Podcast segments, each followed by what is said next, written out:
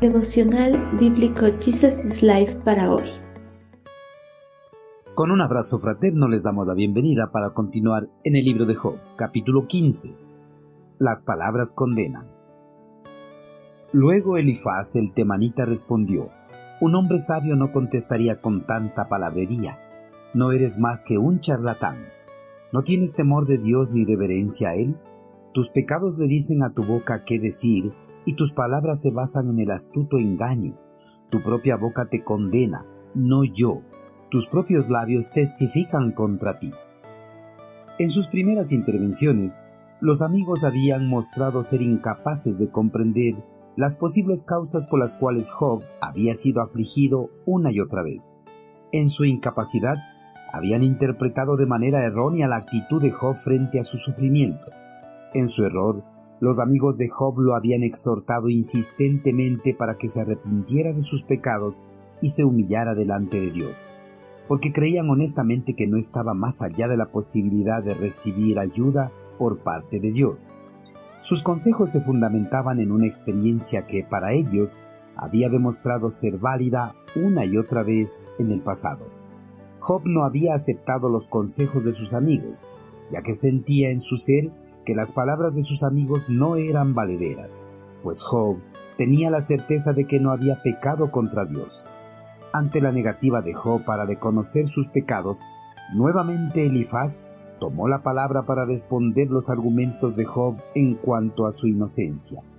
En esta ocasión, Elifaz hizo a un lado toda diplomacia y acusó directamente a Job, pues consideraba que Job era culpable de hablar palabras vacías, vanas, necias e impías que no había manifestado una reverencia piadosa ni una oración recta, sino que había pecado con su oración sin ningún temor de Dios.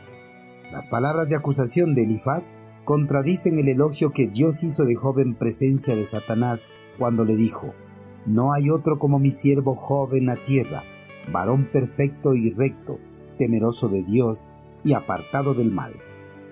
Elifaz fue injusto y cruel en sus acusaciones, ya que Job había demostrado ser abierto y transparente, y no era un hipócrita como para declararse inocente, aun sabiendo que era culpable y merecedor de todas las desgracias que le sobrevinieron. Además, Elifaz le acusó de que sus pecados eran los que dirigían sus palabras, para engañar astutamente a las personas de ser inocente. A menudo, cuando las personas cometen errores o faltas graves, por todos los medios tratan que nadie se entere de sus faltas y utilizan palabras para enredar y convencer a las personas de su inocencia. Pero Job, con sus palabras, no intentaba convencer a nadie de su inocencia, solo estaba declarando la verdad ante Dios. En su error, Elifaz también le dijo a Job que con su propia boca se estaba condenando aún más, pues estaba añadiendo más pecados en su contra ante Dios, pero las palabras de Job no lo estaban condenando, ya que nada de lo que había dicho era una falsedad, ni tampoco estaba tratando de encubrir sus pecados. Sin ninguna duda, las palabras que salen de la boca pueden llevar a una persona a su propia condenación. Si las palabras que se pronuncian no son verídicas, por eso para no ser juzgados por lo que se dice, siempre será mejor hablar con la verdad. Pero si no se tiene palabras que sean verdaderas, mejor será quedarse en silencio para no ser condenado por las mismas palabras. Queridos hermanos, Elifaz pensó que los argumentos de Job para expresar su inocencia solo eran una falsedad para encubrir sus pecados, razón por la cual lo acusó de ser impostor, un charlatán que por sus propias palabras estaba condenando aún más. Las palabras que uno pronuncia lo pueden llevar a la condenación si se comprueba que las palabras expresadas son una falsedad completa. Por eso, para no ser condenado por nuestras propias palabras, debemos hablar siempre con la verdad.